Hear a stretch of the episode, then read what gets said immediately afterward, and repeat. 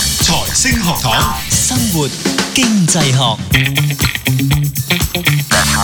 好，生活經濟學又一集啦，咁啊，我哋呢就嚟到呢、個呢、個系列嘅第三集，嗯，咁啊講呢個疫情大流行底下呢，對於經濟有咩影響？我哋之前講咗各行各業啦，喺上一集嘅尾聲呢，卡圖呢輕輕講咗，其實喺呢個 McKinsey 做咗一個嘅誒、嗯即係嘅調查啦，報告係冇錯報告啦，就預計緊邊啲行業啊，去到第幾季啊，會唔會有啲啊，即係有有可能會開始有少少復甦嘅跡象啊？咁啊，上集我哋就講到呢個酒店啦嘅，好概略咁講，唔使講遠講香港，我哋睇到啲酒店基本上嘅入住率咧就係奇差嘅。係啊，香港我諗嗰個情況又係好嚴重嘅，即係相比起我諗年零兩年前，係一路都係講緊話年零兩年，差唔多年零兩年前，一路都係講緊話入住率係非常高噶嘛，爆晒係，㗎仲嘛要話不斷起新酒店啦，係唔啊，夠平啦均超過九十個 percent，或者甚至有一段時間係超過九十五個係 percent。啊，喂，你諗下整體入住率成年計係九十五個 percent，即係咩意思啊？好即得係人日日入去都滿咁嘅意思咧，其實。呢套有人走，嗰套有人入 係啊日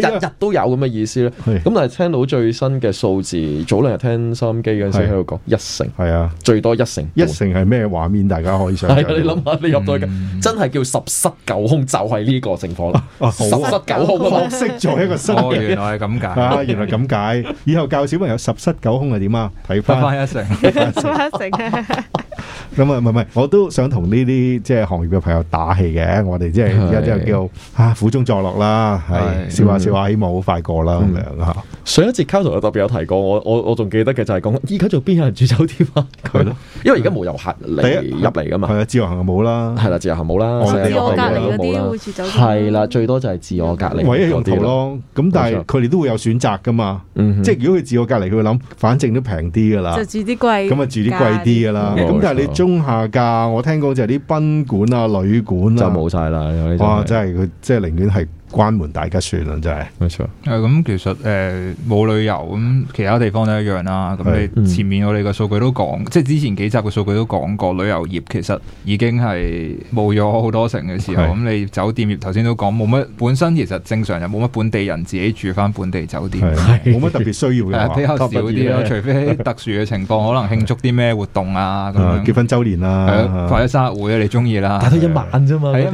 半晚啦。係啊咁但係但係都補唔翻條數，同埋最重要一啲就係啲商務旅遊嗰啲又係嗯嗰啲 frequency，即係嗰個個即係個頻率係高啲你嘅。啱啊！即係頭先都講，即係之前都講過，即係來有十四日，去有十四 日，咁咁佢個 trip 就變咗最起碼要一個月，做一個月，啦，係啊，佢嚟一日都要一個月，係啊浪費浪費咗。何 必呢？係係咪啦，咁其實咁就冇得冇得咁做啦。係咁我哋講咗即係相對，即係相較之下，咁我哋知道旅遊業咁好多時候都關係到我哋嘅航空業啦。嗯，咁航空業咁誒唔睇其他數據啦，咁大家都知即係香港，你都知而家每日嚟到香港嘅人，即係個機航場班其實得翻一條一條一條跑道隊用到嘅啫係嘛，係即係我哋而家係就係又起緊三 跑。嗯係啦，咁但係得翻一條跑道用到，咁你都計到條數究竟發生咩事？嗯，即係你上一上去機場個網頁，咁你睇 arrival 嗯啊 departure，其實基本秒上啊好數之前要拉拉拉拉拉拉拉，係而家唔使你一版睇晒，係係啊，啊 已經得翻個好嘢。誇張啊！你記住，香港仲要係航空樞紐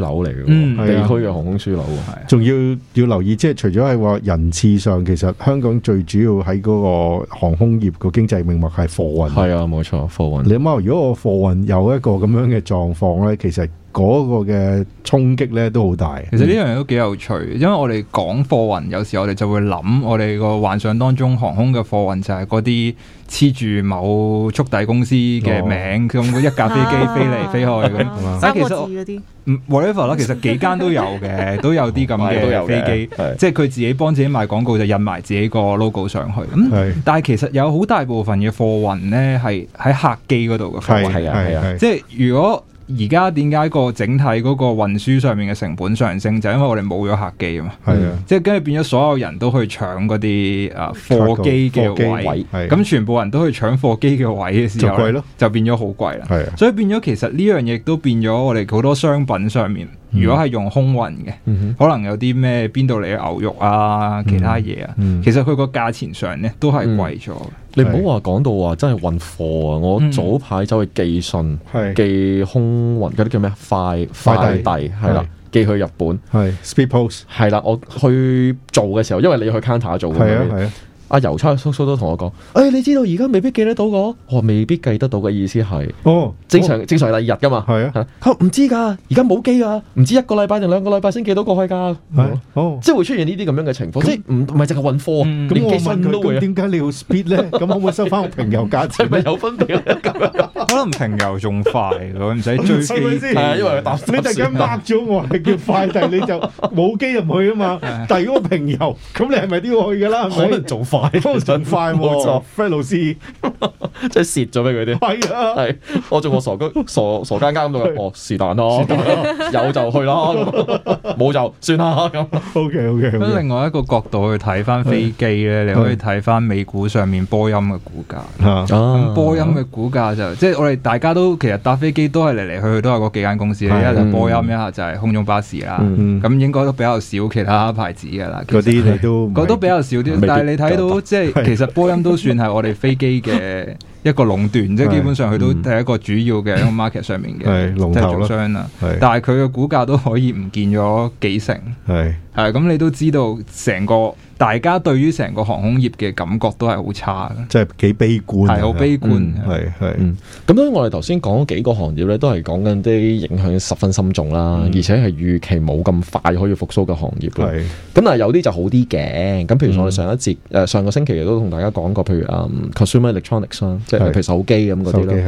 係係啦，咁啊預期個情況會好啲，即係話即係 once 個疫情可能一過咗啦，可能預計咧第二季咧已經有復甦啦咁樣。係咁另外一啲誒、呃消費普通嗰啲消費產品啦，即係日常買嗰啲柴米油鹽醬醋茶咁嗰啲啦廁紙啊嗰啲啊，啊廁紙啊、簡易啊嗰啲，係使搓手液啊，啊即係嗰啲咁嘅嘢係。咁其實都預期呢個復甦嘅情況係快嘅，甚至其實呢段時間就好多人買啦，好多人真係咯。都唔係復追甦啦係嘛？好多人追追啊！佢預先購買啦嗰啲係嘛？嗰啲坐貨啦係嘛？所以我哋之前就誒咪後都有頭先都有講過，即係咦有幾多米啊？ 屋企啦，幾多廁紙啊？即即係即係用個 zoom 喺度，大家喺度喺度，大家盤算盤點噶嘛會係咪？